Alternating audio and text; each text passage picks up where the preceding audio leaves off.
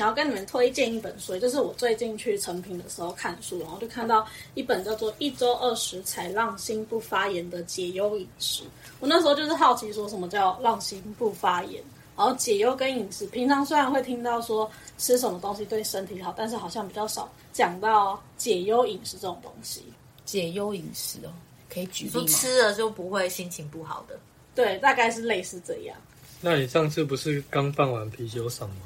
你好像不太在意对身体好的食物、啊。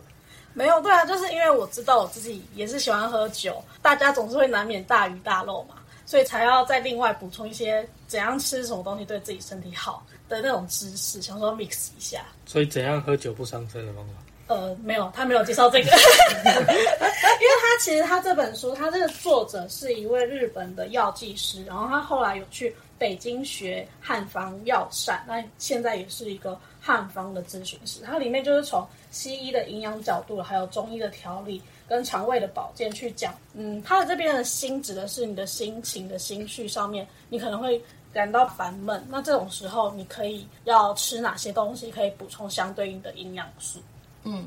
那他有说，就是如果心情不好的时候，推荐什么是可以马上有改善吗？像我有听过听过说那个吃巧克力，哦类似这种，我们有时候不是有人说心情不好的时候就要喝酒嘛？那像你刚说的吃巧克力，就立马给你补充能量。但是他也讲到说，这虽然可以马上给你一些好像你得到了能能量，但是它是长期是对你来说是不好的。所以他是把呃你生活上面搭配季节，去吃哪些东西，然后让你循序渐进的，你吃什么东西让你身体里面比较好，这样子。嗯，但是就是还是很想要吃鸡排。对啊，心情不好就是要吃的是食物啊，可是你总不能还管它健不健康。所以我就说，因为我们真的人就是会有多性中，所以这样，所以才要反过来。这也是我当时想要看这本书，然后也想要推荐给大家，就是我们没有办法克制自己，但是你要适时的补充这些知识。那像像它里面就会说，你心里会感到疲累，你觉得很累的原因有三个，它其中有一个就是。因为你缺乏让心活跃的那些营养，它就是说身体里面有很多是靠你的荷尔蒙、你的激素，然后去运作，让你身体里面该做的事情都去做。那当你的营养不够的时候，它里面没有办法去产生相对应的荷尔蒙，你可能就没有办法让你的身体是维持在一个很平衡的状态下。像你刚刚怡人说到的，让心好的东西啊。它里面是有讲一个啦，我们在体内的那些喜悦、兴奋的这些情绪，它是透过神经传导物质的作用去传递的。那这个产生这个的养分，就是来自蛋白质跟维生素 B 群，还有铁，还有其他一些诸如此类。这本书里面就是会讲到一些些这种小地方。那我觉得很特别的是，他还提到了说，天气上面也是会影响我们心情的一个情绪。像北欧那种也有季节，它可能有时候是日照比较短的时候，也会导致人心情很郁闷，应该也是一样意思吧？对啊，还有就是冬天的时候，大家就会觉得冷，然后就会想要一直在家里睡觉，不想做什么事情。除了我们吃什么之外，天气大自然它也是有在影响我们。不行啊，你们不能自己懒洋洋的，然后全部怪大自然啊。那你看完有什么心得？看完有什么心得？其实我就觉得有点解惑。我五月的时候真的是觉得很烦呢、你们不觉得五月都不想要做事吗？你你好像随时都觉得很烦。我是我是有我是有觉得，就是说，就是天气真的会让人家，就如果天真的天气冷的时候，你就不会特别想要去动，然后你就会特别想要去吃暖暖乎乎的东西，对。对，然后，但是呢，你又知道说，哎，那那段时间你就可能会变胖或是什么的那种状态。但是某一个季节来临的时候，它那个温度室温，就是那个环境又是很 OK 的状态的时候，你又会想要动起来。对啊。但这本书它就是还提到说，他用了中医的角度，五行的心肝脾肺肾去对应每个季节里面你的哪个地方会有发生哪些可能排泄的问题，或者是养分运输的上面的问题。其实人人的健康可能是有很多构面去造成的。那我就觉得这本书从这些方向去讲，还蛮有趣的。你要听起来会把所有的不好的事情都归咎于在其他地方。你对你变胖就是说因为天气冷，我想要吃东西。然后你心情不好，就说因为天气热，所以我心情不好。那你一年四季有什么时候心情好又不会变胖了？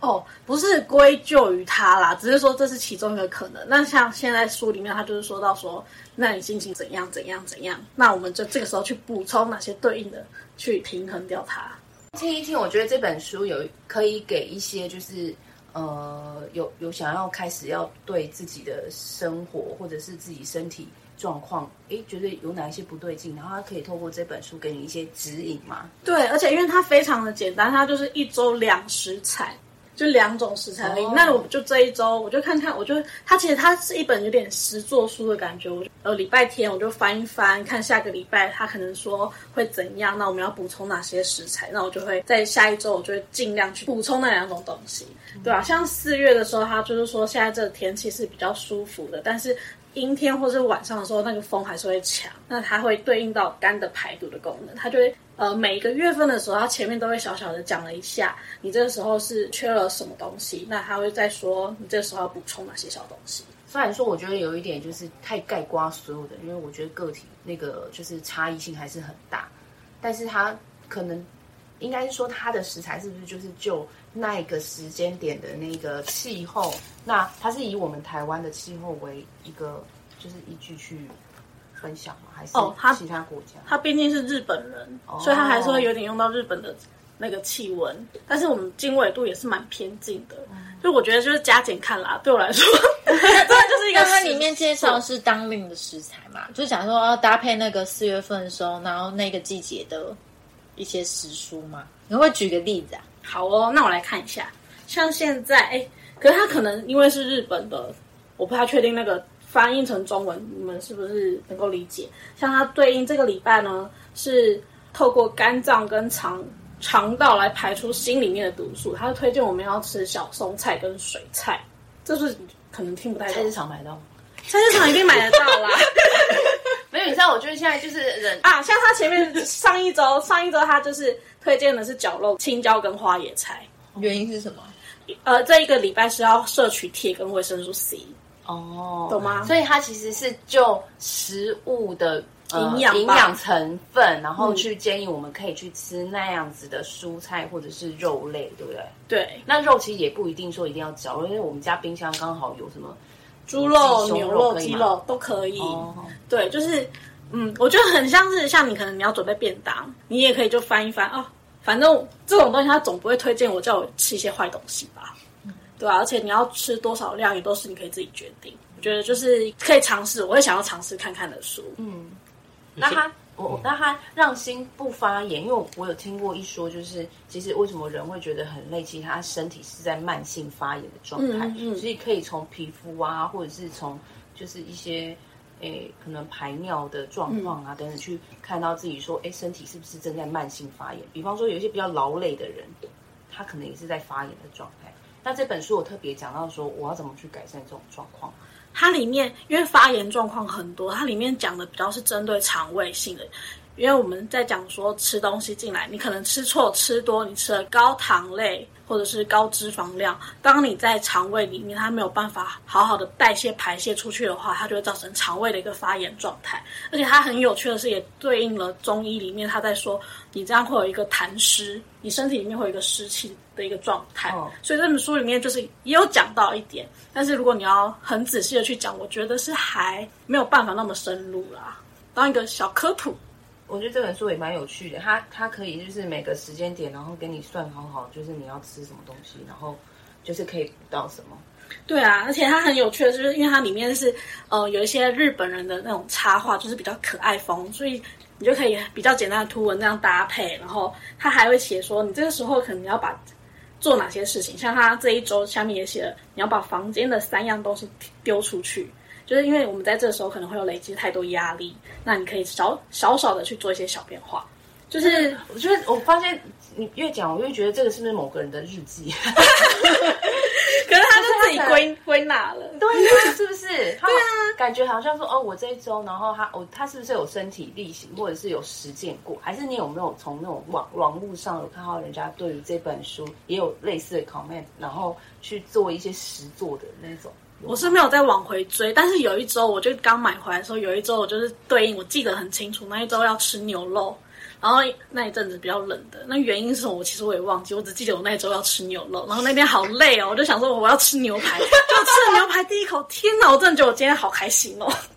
就那种心情的不郁闷就过了。对啊，我就觉得蛮有趣的啦，就是你们生活上面大家总是要买饭、煮煮东西、吃东西吧？我我不知道你们有没有尝试过，就是嗯，像之前可能都为了方便或者什么，然后都是吃外食。那不知道就是像线上室友们有没有尝试过为自己动手做一个礼拜的便当？就是一天大概一餐，然后你动手自己为自己做，然后做一些就是呃当地的食材，然后用一些少油少盐的方式，然后来烹饪。不知道你们有没有试过？还是你们都习惯吃外面？嗯，有一阵子有，就是几乎每天都有，就是去买新鲜的食材，然后回家煮。对，但是我觉得现代人的生活其实就是很忙碌，然后忙碌到就是你可能没有办法真的就为自己准备便当。那像像我以前就是一个一个一个办公室里面，可能五十个人吧，真的带便当不到五个吧。我我也觉得，就是环工作环境也会影响大。就是周边的人如果都习惯一起订餐或什么，你可能就也会习惯订餐。然后我之前经验是，呃，之前他们是那一群同事是习惯就是都订外面的食物来吃，然后就常常可能订便当、订面什么的。然后换到下一个单位的时候，他们就比较习惯自己带便当，几乎都是同事们都是自己。做做午餐这样子，然后我就觉得，哎，然后我自己也就尝试了自己不是很困难的，哦，说一定要就是炒炒个什么三菜也没有，我都是很可能就很简单的用呃烤一些蔬菜啊，或是说我就是清汤，然后可能用电锅蒸一些鸡胸肉啊，或是说我就是烫一些虾子之类的，都是比较简单，但我就觉得吃起来感觉就是。假设我之前都吃一些便当，可能鸡腿便当什么，我觉得心情上就差很多。就是自己在吃吃进自己觉得说哦，就是比较为自己好的东西。对，感觉是呃是为自己好，然后一些少油少盐，因为自己也不喜欢。现现在应该现在人都没有很喜欢，我不是那种重口味的人，所以我当我可以吃到这些比较少油少盐的食物的时候，我就会觉得我心情自然就很好。因为外面现在因为。可能要迎合比较多人的口味，它必须可能要加比较多的调味料。那我吃起来的时候，我自己是身体就会告诉我，我就没有很开心，因为我就没有喜欢那样的食物。那我觉得，如果动手为自己做的时候，我就觉得，哎，自己心情上也会变得很愉悦。尤其在自己在准备一些食材，虽然是花了一点时间，但是我觉得那过程对我来讲是比较蛮疗愈的啦。嗯，但是如果有些人是忙忙的话，就是现在。就是像外面的商店，现在也很多都推一些健康蔬食，就是它可能是一些蔬肥肉啊，或是什么蔬菜，都是讲究就是少油少盐那种，也是蛮好的选择。我觉得，就是说从除了自己煮之外，如果你更了解你要吃什么东西会对身体好，而而你去挑了那些东西，其实，在心理上会有一种我在照顾好我自己的感觉。嗯，他这这本书里面有讲到烹调方式，他没有在深究说你要怎么去使用它。但是我觉得像很像刚刚 Sarah 讲的，就是说，嗯，你自己开始去准备好你自己怎样打理生活，嗯，就是自己的健康还是要自己顾，所以就是光是吃进去你身体里面的东西，你应该也要作为你第一个把关的，而不是，呃，今天当然有一些就是工作的性质可能迫于没有办法，但如果说哦，渐渐的可以一个礼拜有一餐，你为你自己准备那样子。呃，比较健康的饮食，那我也是觉得那也是一个很好起步。对，那像是一些如果真的没有办法为自己准备，呃，为自己准备便当的人的话，其实也可以在身边，就是自己住居住环境的附近啊，或者是工作的附近找一找，看是不是有适合的，他特别有去针对他食材，或者是针对他烹调方式等等，有特别去讲究的那些餐厅。就特别挑选，就是呃适合自己的饮食的方式的餐厅，然后为自己把关。那像我的小孩，嗯，就是有我不会每天都会准备餐点，但是如果说有买的话，就是挑选可能学区附近啊，有帮小朋友做一些营养午餐啊，那几几个餐厅其实都是还蛮好的。那像如果有在健身或运动的人。自己煮好像也会比外食来的好，因为你比较知道自己要补充哪一些部分的，像蛋白质啊，或者是或者是鸡胸肉。如果你去外面买的话，它的调味料可能会影响你的你健身的成效。嗯，对啊，所以有句话不是说，就是你身体是由你吃了什么东西组成的吗？所以饮食真的是蛮重要的一件事。那今天就是我介绍了这本书给室友们，然后还有给线上室友们知道。那这集在播出的时候，我们会在 IG 上面呢，把那一周适合的食材再抛在 IG。希望线上室友们听了这集之后，可以来搜寻七三五寝室，在 IG 上面发了我们。那就今天就先这样喽，拜拜。拜。